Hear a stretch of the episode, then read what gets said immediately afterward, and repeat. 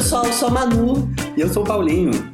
Eu sou o Rô, eu sou o Duda e hoje a gente tem uma participação super especial Olá, eu sou a Renata e eu sou uma super fã desse podcast e hoje eu tive a oportunidade de estar aqui com eles. É. A Renata Pinto, além de ser nossa super fã, sempre a primeira a comentar, a fazer elogios, a repostar, ela também é nossa sobrinha, minha e do Rô, né, e amiga do Paulinho e da Manu. Seja bem-vinda. Obrigada. Agora a Manu e o Paulinho ficaram tristes, porque eu sou sobrinha deles também, gente. Acho que depois, né, de algumas, algumas responsabilidades que eles tomaram sobre mim, eles já têm o cargo de tios é, também. É eu fiquei não aqui. Nos exclua, não nos exclua. Nossa E no episódio de hoje nós vamos falar sobre o filme Mega Romântico, ou, em Portugal, sempre os melhores títulos, Não É Tão Romântico, que está disponível no Netflix. Que conta a história de Natalie, uma arquiteta desprezada em seu trabalho e que é bastante cínica em relação ao amor e a finais felizes. Depois dela bater a cabeça durante uma briga no metrô de Nova York, ela acorda e descobre que a sua vida virou uma comédia romântica, se tornando seu pior pesadelo. O filme foi dirigido por Todd Strauss Schossen, foi escrito por Erin Cardillo e Dana Fox e conta no elenco com a Rebel Wilson, o Liam Hemsworth, é o primeiro filme assim de besterol que ele faz, e o Adam Devine. No IMDb, ele ganhou uma pontuação de 5.9. No Rotten Tomatoes foi 70% do site e 47% do público. Olha a diferença. Não é? Muito interessante isso, né? No Metacritics foi 60% do site e 5.6 do público. Até concordo com essa pontuação do público, hein, gente? Eu concordo com o do crítico, do crítico. É, em termos de premiações, é o primeiro filme que a gente não tem uma lista infindável de prêmios ou de indicações para comentar, e eu acho que não é à toa que se trata de uma comédia romântica, né? A gente sabe que é um gênero que não costuma ser muito premiado. Bom, o único prêmio, na verdade não é um prêmio, é um selo de qualidade, é o Reframe Stamp, que atesta um equilíbrio de participação entre mulheres e homens na produção dos filmes. Foi indicado para alguns outros prêmios, mas nenhum de relevância, nenhum conhecido, mas o único que levou foi esse Reframe Stamp. Vamos pegar nossas bebidas? Opa! Opa! Ai, eu fico muito nervosa, gente. Agora, Eduardo, a gente está em minoria. Você sabe que o Rio de Janeiro está desfalcado porque Renata, Manu e Paulinho estão em Portugal e o que tem para beber em Portugal hoje? Acho que é uma coisa muito parecida com a que vai ter no Rio, pelo que a gente já viu. Batida de morango. A gente jura que não foi combinado. A gente jura que é uma frustração nossa, porque era para ser outra bebida, muito mais elaborada, muito mais chique, só que a gente descobriu que não vendem licor de cassis em Portugal. Estamos passando por esse momento de dificuldade. Acabamos não combinando e pela primeira vez nesse podcast estamos bebendo a mesma coisa. É um milagre! Porque, porque nós lá de casa, eu e Eduardo, também estamos bebendo batida de morango, que na verdade tem também o nome de caipifruta de morango. Uhum. Mas essa tem um buziles. Tem um buziles. Tem um buziles. Que não é só morango. É morango com acerola e a cerola do pé de acerola da minha irmã, Gisele Pinto, mãe de Renata Pinto. Mãe de Renata Pinto, que está bebendo o que, Renata Pinto? Eu não estou bebendo batida de morango. Eu estou bebendo uma Guinness. Que chique! Muito chique, muito deliciosa. E como eu sou super fã, já ouvi em outros episódios, Eduardo Chacon adora. É... Preta. Preta. É uma das primeiras cervejas de produção em larga escala que é vegana. É mesmo? Sim. Eles adaptaram o modo de produção e retiraram uma determinada etapa de filtragem que leva tipo uma bexiga, alguma coisa do peixe. O que? Cerveja tem bexiga de peixe? Outras cervejas que a gente aí, toma são filtradas no... na bexiga do peixe? Toda bebida alcoólica precisa ser filtrada e ela é filtrada utilizando uma membrana a partir da bexiga de peixe. Ai, detalhes que eu prefiro não saber. Opa, ainda não brindamos. Tchim, tchim.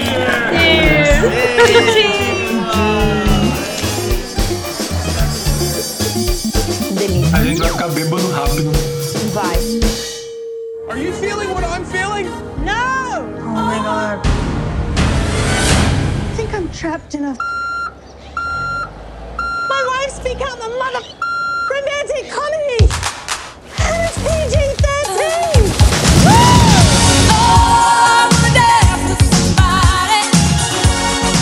Boots, what's the update? I have to get a man to fall in love with me. Boom, boom, boom, boom, boom, yeah.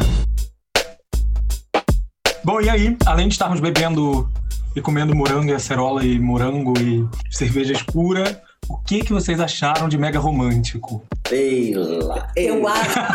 A cara do Paulinho, pra você que não viu, foi ótima, já disse tudo. Sofri. Eu queria dizer uma coisa. Com Mega Romântico, a gente aprendeu que as leis do universo realmente existem e tudo que vai, volta. A gente teve um episódio sobre o Nomadland, que o Paulinho obrigou a gente praticamente a assistir aquele filme.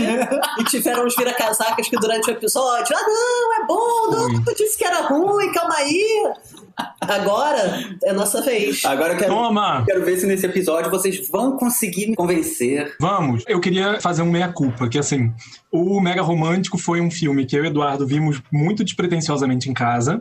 Sugerimos que a Renata visse, né, porque a gente sabe que ela gosta de filmes assim parecidos, e foi a gente que sugeriu que fosse sobre esse filme a gravação. E acho que em parte porque a gente concorda com uma coisa, que é a importância da gente olhar para esses filmes mainstream e da gente falar e, e valorizar, porque a gente tem no, no, meio acadêmico, né, muito essa coisa de só pode falar de filme cabeção. E aí esse é um filme zero cabeção, tem elementos que permitem algum papo cabeçudo, né, sobretudo pela discussão de gênero, mas ele não é, né? E é isso, assim, é poder falar de um filme que, sei lá, minha mãe vai ver feliz. É, e eu acho que a gente tem que valorizar a comédia também. Acho que o gênero comédia, ele, ele é um gênero que sofre, de modo geral. Geralmente não é premiado, não é valorizado pela crítica, não é valorizado mesmo por quem gosta de comédia, porque muitas vezes as pessoas assistem, curtem, mas na hora de dar uma pontuação, atribui uma pontuação baixa porque é comédia. É o prazer vergonhoso, né? O guilty pleasure. Exatamente. Então eu acho que aqui em casa a gente adora comédia romântica, adora, a gente vê com muita frequência. É o gênero de filme que nos permite relaxar. Aquele dia que você não quer pensar sobre nada, a gente escolhe a comédia romântica que não permite pensar sobre nada, que não é o caso do mega romântico. Né? Porque tem comédia romântica que permite pensar, mas a gente, quando quer descansar, a gente é. fica procurando aquela que tem cara de que você já sabe qual é o final. O mega romântico dá para descansar e, e, rir, quer dizer, acho que depende muito da vibe que você vê e também um pouco da tua cultura cinematográfica, né?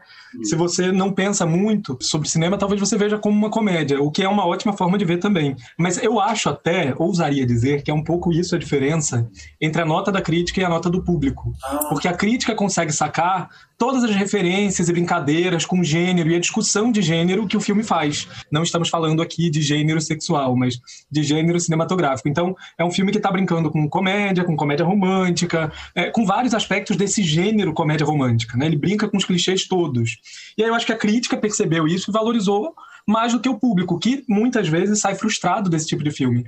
Uma coisa que a gente se lembrou é que tem um filme com Audrey Hepburn que chama Quando Paris Alucina quando Paris Alucina faz uma brincadeira com vários gêneros cinematográficos e ele mostra assim para quem está assistindo a carne, né, os meandros ali de Hollywood, a coisa como é que acontece. Ele vai evidenciando isso. E o filme foi um fiasco de público na época. É uma delícia de assistir, é, mas talvez por isso, porque quem vê mega romântico esperando uma pura comédia romântica não vai encontrar isso. Pelo contrário, vai o tempo todo ser enganado, né, assim, e talvez se sentir meio bobo por gostar desse tipo de, de, de, gênero. É, porque eu acho que quando Paris Alucina não fez sucesso, porque era uma comédia também. Ele é metalinguístico, mas é uma comédia. Uhum. Porque filme metalinguístico faz sucesso, se ele for o drama ele faz sucesso, ele é valorizado, ele é insensado, mas acho que a comédia, mesmo sendo metalinguística, ela não vai ter esse apoio, sabe? O que, é metalinguístico? Metalinguístico é o, o, cinema que fala sobre o próprio cinema. Entendi. É quando o cinema faz comentários sobre os mecanismos que ele utiliza para contar uma história. Sim. Inclusive, o diretor desse filme, o filme anterior dele também foi uma brincadeira de metalinguagem também. O... A gente descobriu hoje, quer ver logo.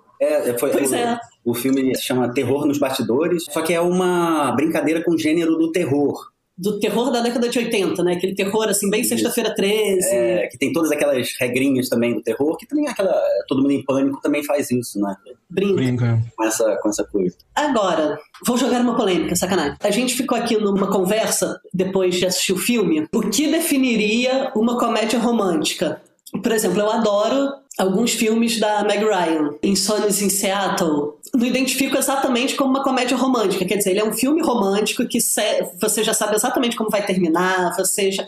ela tem aquela coisa que até brincam, né, no mega romântico, de ser meio estabanada, de ser avoadinha. O filme cumpre com todos esses clichês, mas a gente ficou nessa discussão assim, mas é uma comédia romântica ou... Ou é só romance? Ou é só romance? E tem também o drama romântico, né? É, a gente ficou. É. Será que tem drama é. romântico? Que... Mas eu, eu acho que, por exemplo, um lugar chamado Notting Hill, que acho que pra minha geração é o filme de comédia romântica, o Quatro Casamentos e Funeral.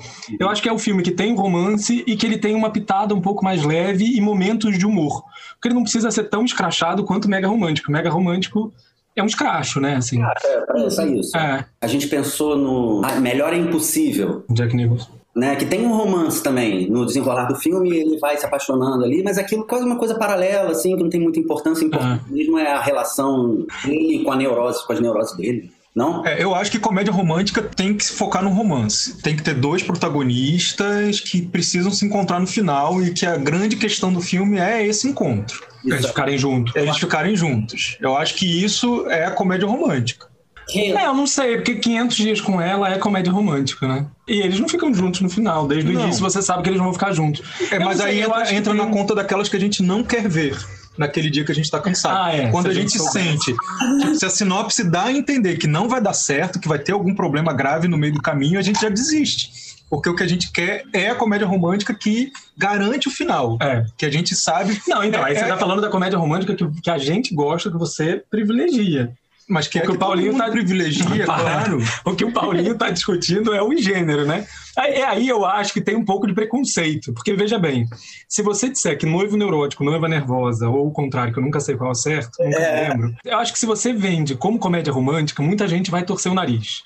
E quem gosta muito dele, né, normalmente a galera mais cultizinha, que é. vai dizer, não, não é uma comédia romântica. Mas, cara, é também, né? Assim, tem romance, você ri, é divertido, mas não tem um final feliz, nesse, nessa lógica do final feliz. Então, eu acho que tem comédia com romance e tem comédia romântica. Entendi. É isso. É isso. Eu acho que a gente chegou, essa conclusão que a gente chegou também. eu acho que o, e dramas românticos. É, eu acho que o mega romântico, ele, pela metalinguística, ele está discutindo comédia romântica. É isso. Ele está apontando para os clichês que compõem a comédia romântica. Eu, eu posso falar a qualquer momento? Ah, é, é uma diria... mesa de bar, minha querida. Ah, eu... Ou você luta pela voz, ou você não fala. Ainda tô nova também, graças a Deus. A vida é assim. Vamos fazendo, porque Deus diz, faça por onde que eu te ajudarei. Então vamos embora fazendo. É, eu vou aprender. Olha, não tomei essa lição do mega romântico, mas eu vou tomar. Eu acho que o mega romântico, ele é uma crítica, o como é retratada a figura feminina em comédias românticas. Boa. Porque a todo momento ele faz sátiras à forma como um homem conhece uma mulher numa comédia romântica e diversas situações que são comportamentos abusivos, completamente abusivos e que acontecem em todas as comédias românticas e é visto como se fosse um normal do comportamento masculino com a mulher. É pior, porque não é só como se fosse o normal, é valorizado, né? Exatamente, é valorizado. Tipo, é a música da bruxa do mar para Pequena Sereia, né? Que ela canta. Garota caladinha, homem adora. Se você ficar falando o dia inteiro, focando, homem se zanga, diz adeus e vai embora, né? O homem abomina tagarelas. Garota caladinha, ele adora. Se a mulher ficar falando o dia inteiro, fofocando, o homem se zanga, diz adeus e vai embora. Não! Trechos dela são satirizados em mega romântico. Então, esse filme, para mim, ele começou como sendo uma comédia. Eu adoro a atriz principal, eu acho ela linda, mas ele vai dando os tapas na cara. Por exemplo, eu fui criada, estudei num colégio onde o comportamento que se tem em comédias românticas era o comportamento normal, ou seja, a menina precisava ter aquele comportamento normal.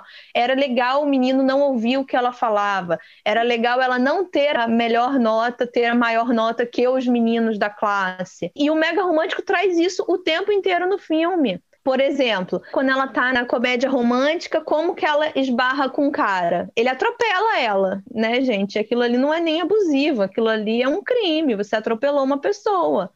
E aí depois ele deixa ela no apartamento, escreve o número de telefone como algo impossível de se encontrar, ou seja, como os homens são impossíveis de serem acessados, né, pelas mulheres. Como assim, não, você vai me encontrar quando eu quiser que você me encontre. Caramba. Tirando isso, você não tem acesso. Não mande mensagem que eu vou ler quando eu quiser. E ele traz essa mensagem diversas vezes. Por exemplo, até o Josh, que é super queridinho, super fofinho.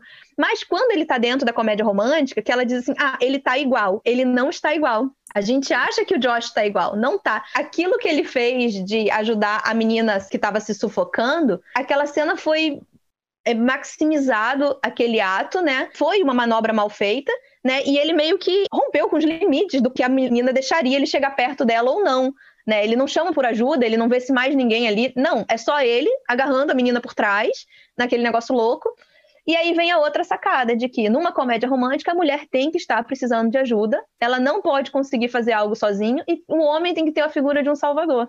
Uau, sensacional, cara. Muito bom. E o Mega Romântico trouxe tudo isso para mim. Foi tapa na cara atrás de tapa na cara, gente. Inclusive, eu vi uma entrevista do diretor. Primeiro que ele assistiu 80 comédias românticas em 10 dias que ele queria decodificar o genoma, queria decifrar o código e identificar todos os padrões. Essa ideia de que você não está completo até que alguém te encontre e te salve, né? A mulher. Ela só vai estar tá completa depois que ela encontrar o homem. E que ele quis, nesse filme, quebrar e ele fala que é isso que o filme quer mostrar para você, que só depois de você aceitar a si mesma por completo é que você pode mudar e se abrir né? Exatamente. E de fato enxergar as pessoas. Porque o Rodolfo comentou que não era um filme sobre gênero, né? Enfim, e agora a gente já está até repensando se não é. Quando ela tá na comédia romântica, o vizinho, que é gay, né, e ela não sabe, ele aparece na comédia romântica com aquele estereótipo de todo gay de comédia romântica. E aí, quando ela acorda da comédia romântica, a primeira coisa que ele fala é: eu sou gay, mas por que você esperava que eu estivesse falando como? Que mundo é esse que você vive que você acha que sabe como as pessoas deveriam se portar? Ou seja, ela não se conhece, ela não se ama e ela, ao mesmo tempo, ela não conhece as pessoas à volta, nem o Josh. Ela não reconhece ele dentro da comédia romântica e tem uma ideia totalmente errada de quem ele é na vida real. É, é sensacional é, a sacada, eu, eu gosto. É, um ponto que eu, assim, que o filme me ganhou logo de cara é a protagonista, né, a Rebel Wilson, que foge totalmente aos padrões de atrizes que seriam contratadas para fazer comédia romântica. Como a Renata falou, ela é muito bonita, eu concordo, mas ela não se encaixa nos padrões hollywoodianos de beleza, né, ou netflixianos de beleza. Sim. Atualizando, né, o linguajar. Isso me ganhou. Tem aquele flashback dela pequenininha assistindo Uma Linda Mulher, né, e aquela mãe, acho que é mãe, né, enfim, uma parenta muito escrota falando falando: minha filha, olha a tua cara, olha a minha. A gente nunca vai participar de uma história como essa. É. Né? E de fato isso acontece, né? Tem uma cristalização de padrões, para além desses que a Renata comentou, né? Tem esses padrões de beleza que são muito enraizados. E aqui, não quero pagar de politizado, não, tá? Quando eu falo que quero ver comédia romântica típica, eu tô esperando tudo isso, tá? então, assim, quero os padrões do cara e da menina, quero que, que aconteça todo o ritual. Slow motion, corrida para impedir o casamento. Exatamente, a, a música extradiegética. Que, é que eles transem sem transar. Que eles transem sem transar, romantizar o sexo, claro, não pode ser uma coisa crua, né? Tem que ser tudo limpo, cheiroso, né? Tudo Nova limpo, York cheiroso. cheirosa. Nova York é Nova York que eu quero, por favor, não a que existe. A que existe não me interessa, eu quero a, a que eu imagino. Mas é isso, acho que o, o gênero, pra gente, funciona como um descanso, como um tipo de cinema escapista, justamente porque ele entrega esses padrões e a gente não precisa problematizar. É, eu já sei o que, que vem pela frente, eu já sei o que, vai acontecer até o final e eu só quero ir acompanhando. É tipo aquela relação que a criança tem com um desenho animado, que assiste 10 mil vezes, né, já sabe o que, que vai rolar, mas é um prazer saber o que, que vai rolar. Agora, por outro lado, eu também não me furto a assistir, nós né, não nos furtamos a assistir comédias politizadas, intelectualizadas, né, e que, porventura, nos façam pensar. E Mega Romântico, acho que é isso Aliás, ele é um misto, né? Ele tem um ponto de equilíbrio muito legal, porque ele te convida a pensar, mas ao mesmo tempo ele não quebra o fluxo. Ele te entrega também, né, o que você espera de uma comédia romântica ele está criticando uma coisa que ele próprio está fazendo, né? Enfim, essa é a história da metalinguagem, né? É, ele critica fazendo, né? É. Agora, eu achei aquele final, aquele número musical do final, delicioso delicioso, porque aquelas pessoas dançando errado. É, e aí, aí, é legal porque eu consegui me ver ali, sabe? Falei, ah, eu poderia estar numa comédia romântica porque eu não sei dançar. E eu ia poder participar, eu adorei. E, e tem tudo a ver com o que a Renata falou, porque termina com uma música da Madonna, né?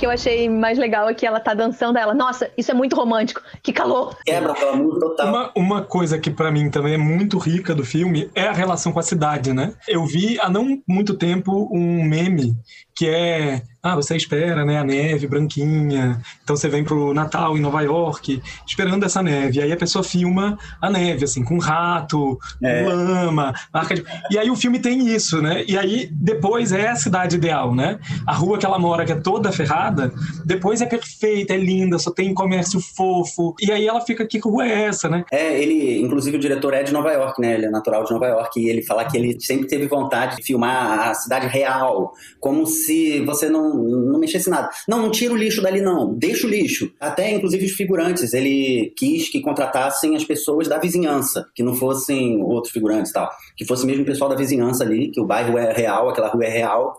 E ele brincou com uma história de quando é o idealizado, o comédia romântico, é a mesma rua que não é estúdio. Ele queria pegar a rua e transformar aquela rua real né? E depois ela nua e crua, entre aspas, né? Que até na entrevista ele cita outros cineastas que filmaram Nova York de uma forma mais realista, digamos assim, e que mesmo essa forma mais realista ainda tem ali uma a mãozinha da é, direção claro. de arte, né? Ah, sim. É. Uma coisa que é muito legal também é o incômodo dela ao participar da comédia romântica, né? É. Sim. E, assim, para ela é um pesadelo, né? Tudo de maravilhoso acontecendo com ela, mas ela tá angustiada com aquilo, porque perfeição demais assusta, é, é, incomoda, né? E não é perfeito, né? Quer dizer, ela saca que acho que não é só o incômodo, mas é tipo, é chato, né? É, é chato.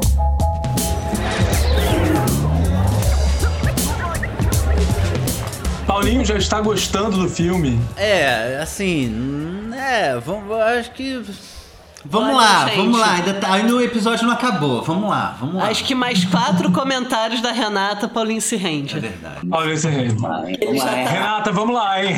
Pega suas Valeu, Clipper! Ah, valeu, Clipper! E com relação à fotografia, o que, que chamou a atenção de vocês? Eu, particularmente, adorei a cor da fase comédia romântica do filme e da mudança de tom de frio para quente, e que é o que ressalta todo esse aspecto plástico da vida dentro de uma comédia romântica, né? Isso. Que é tudo quente, é tudo feliz, tem um tom acima, né? Mas o diretor de fotografia ele foi o diretor de fotografia do Grande Gatsby. O diretor do filme quis chamar o cara do Grande Gatsby para pegar a experiência dele nesse filme e tentar fazer aquela história da locação real se parecer com uma cidade cenográfica. E ele fez também o Eu Robô e fez vários filmes assim bem é, blockbusters, né? Assim, então parece que a equipe é meio mesmo assim do, do blockbuster. Apesar disso, de, de ter a mudança do, de Nova York real uma Nova York realizada e tal. Parecia uma fotografia muito básica. Então, Paulinho, eu acho que isso tem a ver com o fato do filme se propor a discutir o gênero. Isso. Porque o, os gêneros têm clichês, inclusive na fotografia. A gente sabe o que, que é fotografia de filme no ar, fotografia de filme expressionista, né? fotografia de terror e fotografia de comédia romântica. Então, eu acho que como ele já estava trabalhando nessa dualidade do início do filme, que é mais cru, e a virada pro clichê de comédia romântica, se fosse ser criativo no clichê de comédia romântica, acho que não funcionaria. Não. Ali ele tinha que seguir o clichê, né? A mesma iluminação da cidade, a mesma hora, ou é de dia no atropelamento, ou é à noite com aquela iluminação amarela. É realmente isso. é isso, é uma reprodução do que já existe de comédia romântica de fotografia, assim, né?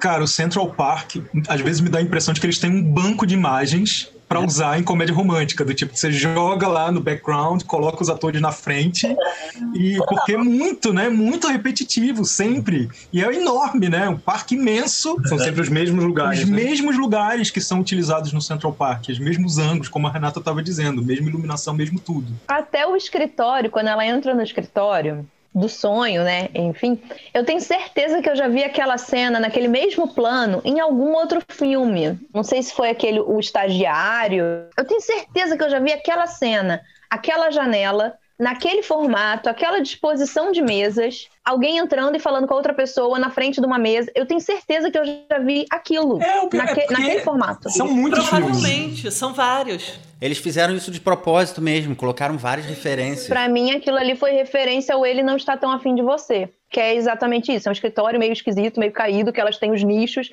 e elas vão se olhando e trabalhando e nunca estão trabalhando, estão sempre fazendo alguma outra coisa. Ah. Aliás, essa relação da amiga dela, antes e depois, né? Fora da comédia romântica e dentro da, da ah, comédia é romântica, bom. é ótimo também, né? Porque tem a ver com a discussão de gênero, é, é falar no sentido sexual, que é rivalidade feminina. Rivalidade feminina. Tem que ter rivalidade feminina, né? Tem que ter mulher disputando por homem. É, é, um negócio impressionante. É, tipo, outra mulher nunca vai ser confiável, né? Tem uma fala muito forte dela também, que já é com relação aos homens, né? Que ela fala pro Josh assim, que nunca um homem vai se apaixonar por ela.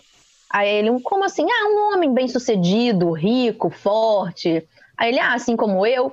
Aí ela, ah, não, você sabe o que eu tô querendo dizer. Então tem isso também da comédia romântica mostrar que não é qualquer homem também que serve uhum. para preencher essas cenas, essa fotografia de uma comédia romântica. Tem que ser um cara no padrão, tem que ser um cara rico, tem que ser um carrão.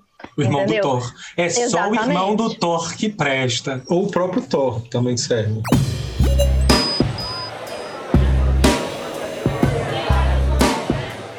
Sotaque horrível que colocaram nele, gente.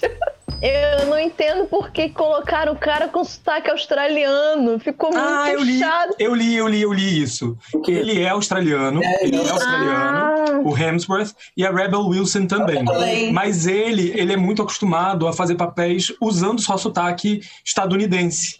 Ah, que é isso, né? Ele e os irmãos trabalham muito em Hollywood, fazendo galã, então galã fala sem ser feio, né? Ah, Porque entendi. o sotaque australiano é sotaque, para os estadunidenses, é sotaque de roceiro, né? Aí nesse filme ele fala com sotaque. E a Rebel Wilson não, ela já, por premissa, sempre usa o sotaque original. Ela faz é. o sotaque australiano no filme inteiro? Não, não faz. O dela é natural, né? Ele também retoma um sotaque natural, mas o tempo todo, uma coisa que parece meio londrina, assim, uhum. é o uhum. sotaque australiano dela. É porque eu acho que ele também dá uma marcada um pouco maior no sotaque. É, o dela é natural, então. Gente, o que são aquelas cenas que ele tá falando com o pai toda hora ele corta ela. Ele não deixa ela terminar de falar alguma coisa para ir falar com o pai.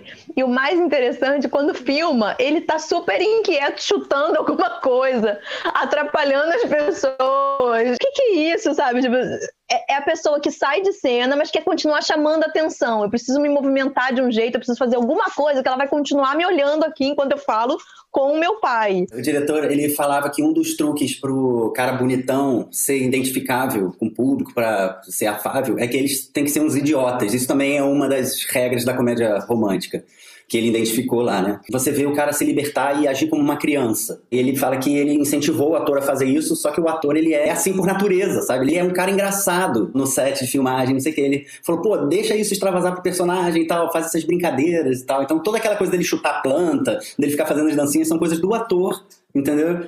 Que ele foi incentivado pelo diretor a deixar isso e tal, a brincar com essas coisas, para ser mais idiotão, assim, e ser um cara mais identificável com o público, sabe?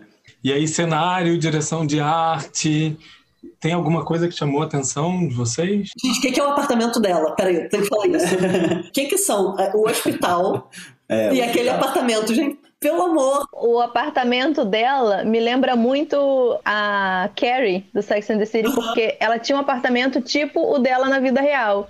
E aí depois a Carrie ganha dinheiro, sofre um glow up. Quando ela casa, ela vai morar num apartamento daquele com um closet imenso, iluminado e, e, tudo. Eu falei, olha, o antes e depois da Carrie Bradshaw, né? E o doguinho, o doguinho sofre um glow up.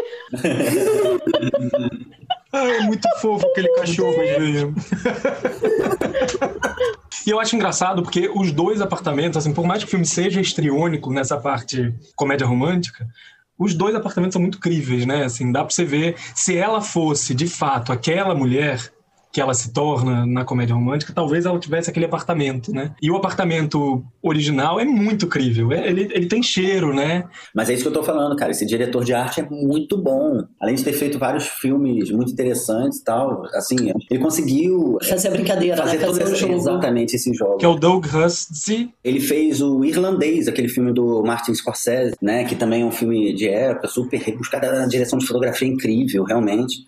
É, Café Society. Café Society do Woody Allen, né? O Blue Jasmine. E tem é, uns filmes que eu, eu vendo aqui no IMDb, vários filmes bem interessantes que ele participou. Ó, os Tenenbaums ele fez parte, o Hannibal, Guerra dos Mundos, o Infiltrado. E ele não está acreditado, apesar dele ter sido ele assistente, foi assistente né? de, de arte. Ou seja, é aquele cara que está aprendendo ali que nem é acreditado no filme, cara. Impressionante. Olha, olha como é que funciona a indústria né, americana, né? Dentro da arte tem o figurino também, né, que é muito legal. Renata estava comentando. Adorei, adorei aquele figurino que estava no Achados e Perdidos do hospital. É. e quando ela sai, é o figurino da Julia Roberts em Uma Linda Mulher. Sensacional. muito bom. Pretty woman walking down the street, pretty woman Sabe o que, que me lembra os figurinos dela? Tirando esses que tem a referência da, de outros filmes e tudo mais, me lembra muito uma coisa que eu tenho visto muito as pessoas falando hoje em dia e tudo mais, que é a imagem pessoal. E a imagem pessoal hoje em dia ela é algo construído em cima daquilo que as pessoas querem ver e não em cima do que você é. Que não é nada pessoal, né? Que não é nada pessoal, né? É terceirizado. Então a sensação que eu tenho é que quando ela entra na comédia romântica, ela descaracteriza total. E aí eu entendo porque que no início do filme eles mostram ela com muito desleixo, porque me incomodou isso. Por que ela tem que ser tão desleixada? Sabe, assim, deixar a planta lá que ela estava fazendo no chão, e o, e o, cachorrinho dormindo em cima da planta, não, não, não, se arrumar. E aí depois da comédia romântica ela já tá mais bem vestida, já tá menos desleixada e tudo mais. Mas aí depois eu entendi, eles queriam dar esse contraste, né? De que pra pessoa estar bem vestida, ela não tem que seguir o padrão ditado de autoimagem, sim o que ela gosta. Ela tá com uma roupa simples, mas ela não tá desleixada. E é isso, incomoda. Todo o figurino dela incomoda quando ela tá na comédia romântica. Aquela roupa amarela, tem que ela usa uma blusa amarela que parece uma bata engessada completamente. Ela tá completa, não consegue, não sei como ela mas consegue se mexer naquela roupa. Aquilo eu parece uma armadura. Eu acho que é o cartaz do filme, né? É, é o cartaz. Gente, eu tenho certeza que Fernanda Montenegro deve ter usado essa roupa em alguma novela das nove, em algum momento. Eu tenho certeza. Agora, por outro lado, tem isso tudo, né, de, de não ser o padrão dela, é um padrão imposto pelo estilo comédia romântica, mas é, tem o lance das cores também, que aqui também funciona, né, como nos, uhum. nos cenários, na fotografia. Aqui também, você tem um up de cor, o próprio amarelo é, é vívido, né, tudo Sim. brilha, tudo e ela tá na moda, né? Eu acho que a questão é, assim, por mais que você possa achar ruim a ideia é ela virou uma pessoa guiada pela moda. Quer dizer, não que ela tenha virado, mas o guarda-roupa dela é guiado pela moda, né? Eu não conheço, mas deve ter assinatura, assim, aquela.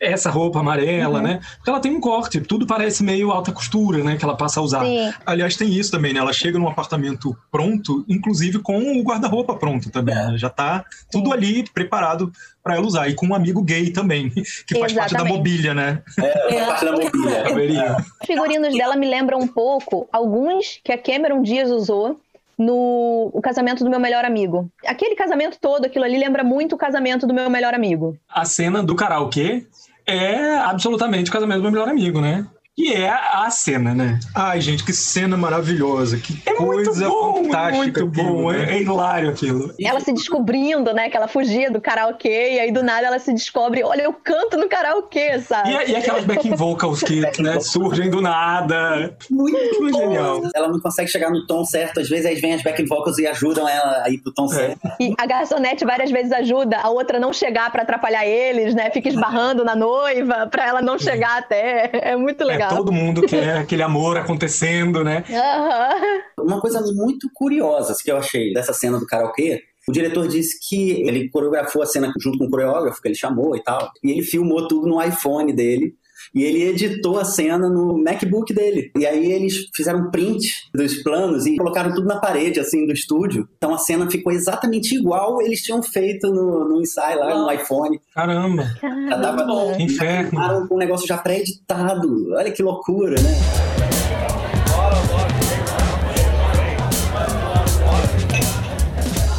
Acho que a gente pode comentar já, então, é, deixar um pouco a direção de arte para trás e falar da trilha sonora do, do, e do som de modo geral. Adoro as brincadeiras com a trilha, né, com mais uma vez com os clichês de comédia romântica, sobretudo com as músicas extradiegéticas. Música extradiegética é a música que não tá na, no mundo do filme, né? Então, se é, um personagem da, da Play coloca um disco, começa a tocar uma música, essa música é diegética. A, a gente sabe de onde está saindo aquele som. E a extra diegética é aquela que começa no meio do beijo e ninguém sabe de onde ela veio. Ela simplesmente vem porque tem que reforçar o clima romântico do beijo. E essas brincadeiras que eles fazem, né, com, com ela ouvindo a música que ela não deveria ouvir e estranhando. E também. A narração em off dela também ela ouve. E ela própria é. estranha a própria voz dela vindo do, alto. Exato, ela fica assim olhando pro alto e fala, por que, que a minha voz está aqui em cima? É. O que, está acontecendo? Né, eu acho isso muito, muito, muito legal, muito, muito bom. Assim, acho que mesmo o Paulinho que tá fazendo essa cena, assim, tipo, ah, não é tão bom, não gostei tanto. Né? Não, eu acho ótimo, assim, ah, não gostei tanto, caraca! Olha como esse cara filmou isso! Esse negócio é genial! Você não me engana. Cara, a gente assistindo o filme, ele gargalhava gargalhava. Eu gargalhava, é sério, eu gargalhava mesmo. Eu confesso que eu ri muito nesse filme. Mas assim, aí no final, ai tá, só mais um filme. Esses, ah. Não é só mais um filme, não. Olha quanta coisa a gente já pensou. Você tá me lembrando duas pessoas que falaram que Soul não é tão legal. Só a parte inicial, porque eu ri. Mas no final. É, como faz chorar, não é bom. Mas eu gosto de divertidamente porque me fez chorar e é lindo. É uma família de contradições, não é, Bonito? Tal pai, tal a filha. É verdade. Que a trilha sonora é deliciosa, gente. Pô. Deliciosa, né? E a Madonna no final, né? Gente, entra pra listinha, né? De melhores cenas de música. E é uma coisa, né? Acho que se pro filme, pra comédia romântica ser boa, ela tem que ter uma boa trilha pop. Tem.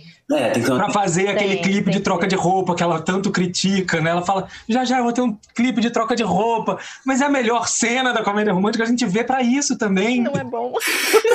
Mas vai ter uma música tosca e a mulher saindo com uma roupa, outra roupa. Não, mas ela brinca, ela fala assim, ela ah, agora a gente vai entrar no clipe. Aí ela fala, não, eu não quero, eu não quero, e não tem a cena. Mas depois, quando ela encontra o cara, ela fala assim: É, é, tô desde 5 horas da tarde escolhendo, mas é tipo, pronto. Ah, a gente foi poupado disso, né? É. Tem aquela cena do sexo. Que é. é uma brincadeira com edição também, né? Que é muito legal. Que assim, é, corta, ela tá quase rolando alguma coisa, corta pro dia seguinte, o cara saindo do banheiro já com a toalha enrolada na cintura. E ela, não acredito! Já que eu estou participando de um filme de comédia romântica, eu tenho que pelo menos transar com o galã. Vamos de novo, de novo! Eu adoro quando ela se joga nele, que você É, assim, não importa quantas vezes você volte, não importa o que você tem de fazer, não vai rolar. Não vai rolar. Gente, o que, que é Oi Linda? Pelo amor de Deus. e aí, eu acho que dá pra gente concordar que o filme é da Rebel Wilson, né? Tem atuações boas, né? Assim, mas ela ah. é isso, né? Ela carrega o filme. Ela, Gente, ela, ela domina, domina essa atuação total. Não sei se vocês tiveram essa sensação, assim, tipo alguém que você quer ficar amigo, né? Ela é muito divertida. Ah, eu queria morar lá na mobília dela. Né?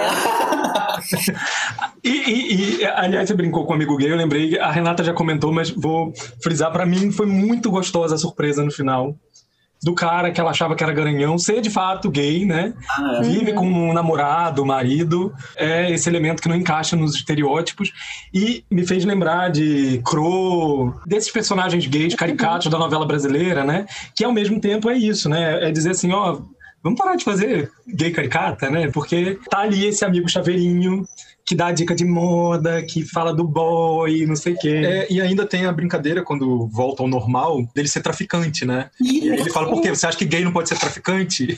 Cara, isso é muito bom. Muito bom, né? E ele não tem emprego, né? Na comédia romântica, ele não tem emprego. Isso. Ela fala, você vai trabalhar nisso quando tá em cima daquela motinho, né? É. E ele, iria se eu tivesse um emprego, mas eu não tenho. Ou seja, ele não faz nada. A vida dele é aparecer quando ela materializar é, na frente dela. dela. É, o amigo profissional, é, né? É. Tô aqui pra te servir, né?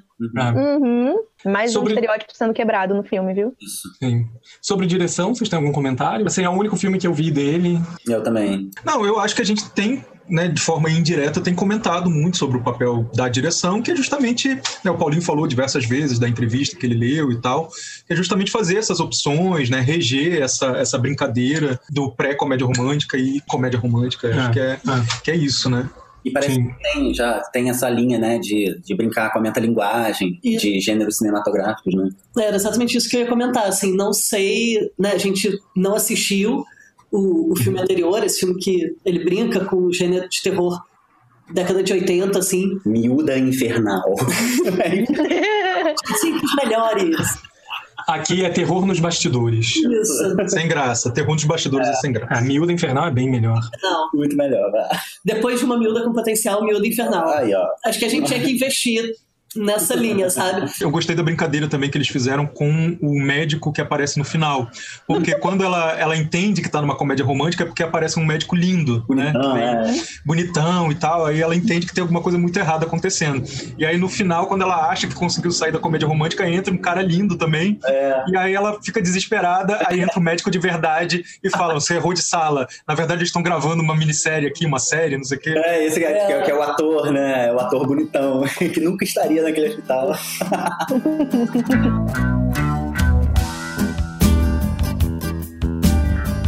e bebida? Que bebida mega romântico para vocês?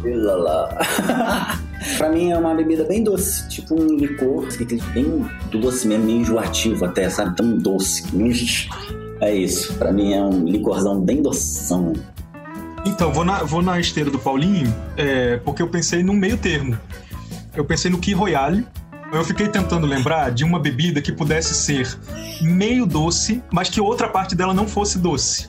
Hum. É, então é isso, acho que o Key Royale, ele tem isso, né? Ele é o, o espumante, o champanhe, se você tiver condições, é, com o grenadine ou com o cassis, e a ideia é que você não misture, né? Que se você mistura muito o xarope com o espumante, você está estragando o drink. A ideia é ter o contraste da bebida original com o doce que está ali no fundo. Então esse contraste, né, que é espumante, tem é servido na flute e tal, hum. eu acho que representa a dimensão sofisticada dessa comédia docinha. Poxa vida, Duda, Uau, olha, interessante. Eu só fiquei só no doce mesmo. Bom, já que é uma comédia romântica, né, que se passa em Nova York, enfim, segue vários clichês, não tinha como não lembrar do Sex and the City. E aí a minha bebida é o Cosmopolitan, que é a bebida favorita delas e que acho que foi inventada para a série mesmo, não existia antes. Bom, para mim, mega romântico. Não é por acaso que eu propus hoje a gente fazer uma caipifruta lá da festa de Santo Antônio, da minha cidade, Sapucaia, porque ela é bem colorida. E aí, para mim, mega romântico lembra qualquer batidinha daquela, com aquela cor do suco tangue, entendeu? É. Daquele maguari atômico, sabe? Desde que esteja bem colorido, é mega romântico. Agora, a nossa convidada especial, a Renata. Aê! Aê! A bebida que eu escolhi também é uma bebida docinha. É, e foi mais uma brincadeira por ela ser doce e também com, com o nome, porque é como todo momento no filme diz que ela tem que se abrir, que ela tem que se expor mais, né? Então eu escolhi um Sex on the Beach, que não tem nada mais. Não tem como você se expor mais do que com Sex on the Beach. e além de ser um drink que é docinho, né? Eu, deixa eu pegar a receita dele aqui, porque ele é, eu sei que ele tem pêssego. Não, Renata, não conta a receita. Quem quiser receita, vai lá no nosso perfil, arroba cinemetílico no Instagram, que tem um monte de receita de drink, que nem essa que a Renata acabou de dar pra gente aqui, mas que vocês não ouviram. Vocês não ouviram, vocês podem encontrar lá. Então vocês vão ensinar a fazer Sex on the Beach. Yeah! Ai, ai achei muito responsabilidade! Ai, me incomoda um pouco a areia, viu? Rala, rala. O vento, a areia, qualquer coisa, né, gente? É desconfortável. Mas é a proposta do filme. Ela tem que se colocar em momentos desconfortáveis para viver uma boa comédia romântica real, né? É isso aí.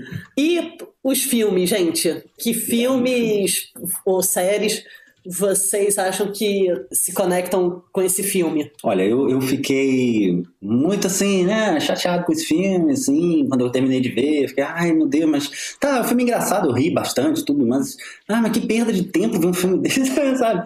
E aí eu fiquei pensando assim, pô, será que sou eu que tenho muito preconceito com esse gênero? Será que é um problema meu, entendeu? É sim, é sim. Eu fiquei mesmo é. refletindo isso sobre meus preconceitos e tal, tal, tal.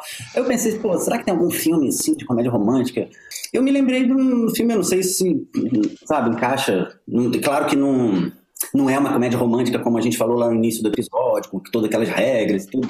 Mas que é uma comédia e que é romance, tem um romance, que é um filme do Woody Allen, que é o Todos Dizem Eu Te Amo, que é um dos meus filmes preferidos do Woody Allen, e que é uma bobajada, assim, também, é uma coisa, assim, tão otimista, com um sentimento tão gostoso, sabe? Aquela, aquela cena que eles estão ali no Rio Sena e ela sai voando.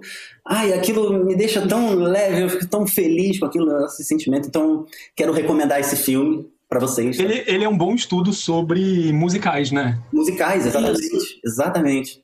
É, eu, eu acho que é uma comédia romântica. Eu, enquanto fã de comédia romântica, eu concedo o selo de comédia romântica para esse filme. Boa, então é isso. Você que quiser assistir a dica do Paulinho vai ter que buscar meios alternativos, mas a gente garante que vale muito a pena. Vale, vale mesmo. O filme que eu vou indicar, então, é, me toquei agora, a gente vai votar em bloco aqui na casa.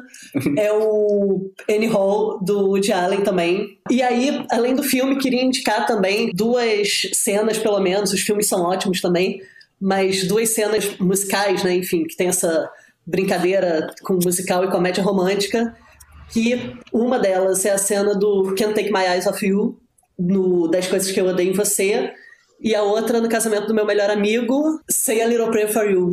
Hum, claro, clássico. É assim, né? A gente sai dançando, felizinho também. Essas dicas da Manu estão acessíveis, mas você vai gastar uma grana assinando um monte de serviço de streaming. Esse é o problema do streaming.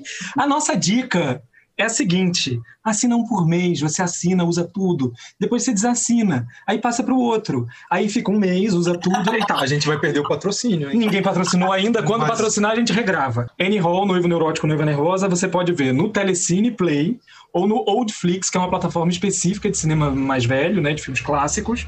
O Casamento do Meu Melhor Amigo dá para ver no HBO Go. E 10 Coisas que Eu Dei em Você está disponível na Disney Plus. A minha comparação é com Como Fazer um Filme de Amor, do José Roberto Toreiro, de 2004, um filme brasileiro com a Denise Fraga, que é basicamente a mesma história, é a mesma proposta de fazer uma comédia romântica contando quais são os elementos que são utilizados para fazer uma comédia romântica. Só que é de 2004, é brasileiro, veio antes, tá? Só para vocês ficarem sabendo. Como Fazer um Filme de Amor está disponível de forma assim alternativa no YouTube, tá? Não tem nenhuma plataforma de streaming. Já eu, eu indico um filme que tem uma história, né? Eu e Eduardo, a gente comemora religiosamente nos dias 15. Hoje a gente tá gravando no dia 15, então a gente vai comemorar amanhã, nosso mêsversário de, de namoro. E, e, e, e, aí teve um mêsversário que a gente queria ver um filme romântico, né? Teve um não. Todo é, aniversário todo aniversário a gente quer ver um filme romântico. Mas teve um específico que Carlos Eduardo me chega com a proposta, um filme que realmente era muito promissor. Porque é com Ian McGregor e com a Eva Green, que são muito bons. E o filme se chama O Sentido do Amor, Perfect Sense. E a gente começou a ver, porque o trailer é fofo. Mas o filme se passa no meio de uma pandemia. Ela é uma cientista, e a primeira coisa que a pessoa perde é o olfato tá? Aí depois ela perde o paladar, depois ela. A premissa do filme é interessantíssima, mas assim.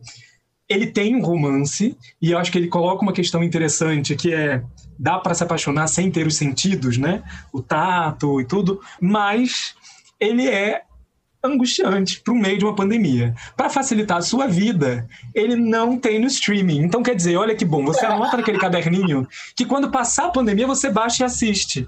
Porque a gente viu no auge da pandemia, presos em casa, a gente ainda está preso em casa até hoje, mas naquele momento, assim, muito mais tensão, não tinha vacina visto, tinha nada. E aí aquele filme foi só assim, sabe, meu Deus, que horror, que horror, que horror. Mas o filme é muito bom. Ele, muito é, bom. ele é a anticomédia romântica. A anticomédia romântica. Perfect Sense. E Renata? Olha, eu separei dois filmes, porque eu queria, enfim, trazer material pro pessoal, entendeu? então, eu vou contribuir com o povão, sabe? Que gosta de assistir aquelas comédias mais relax mesmo.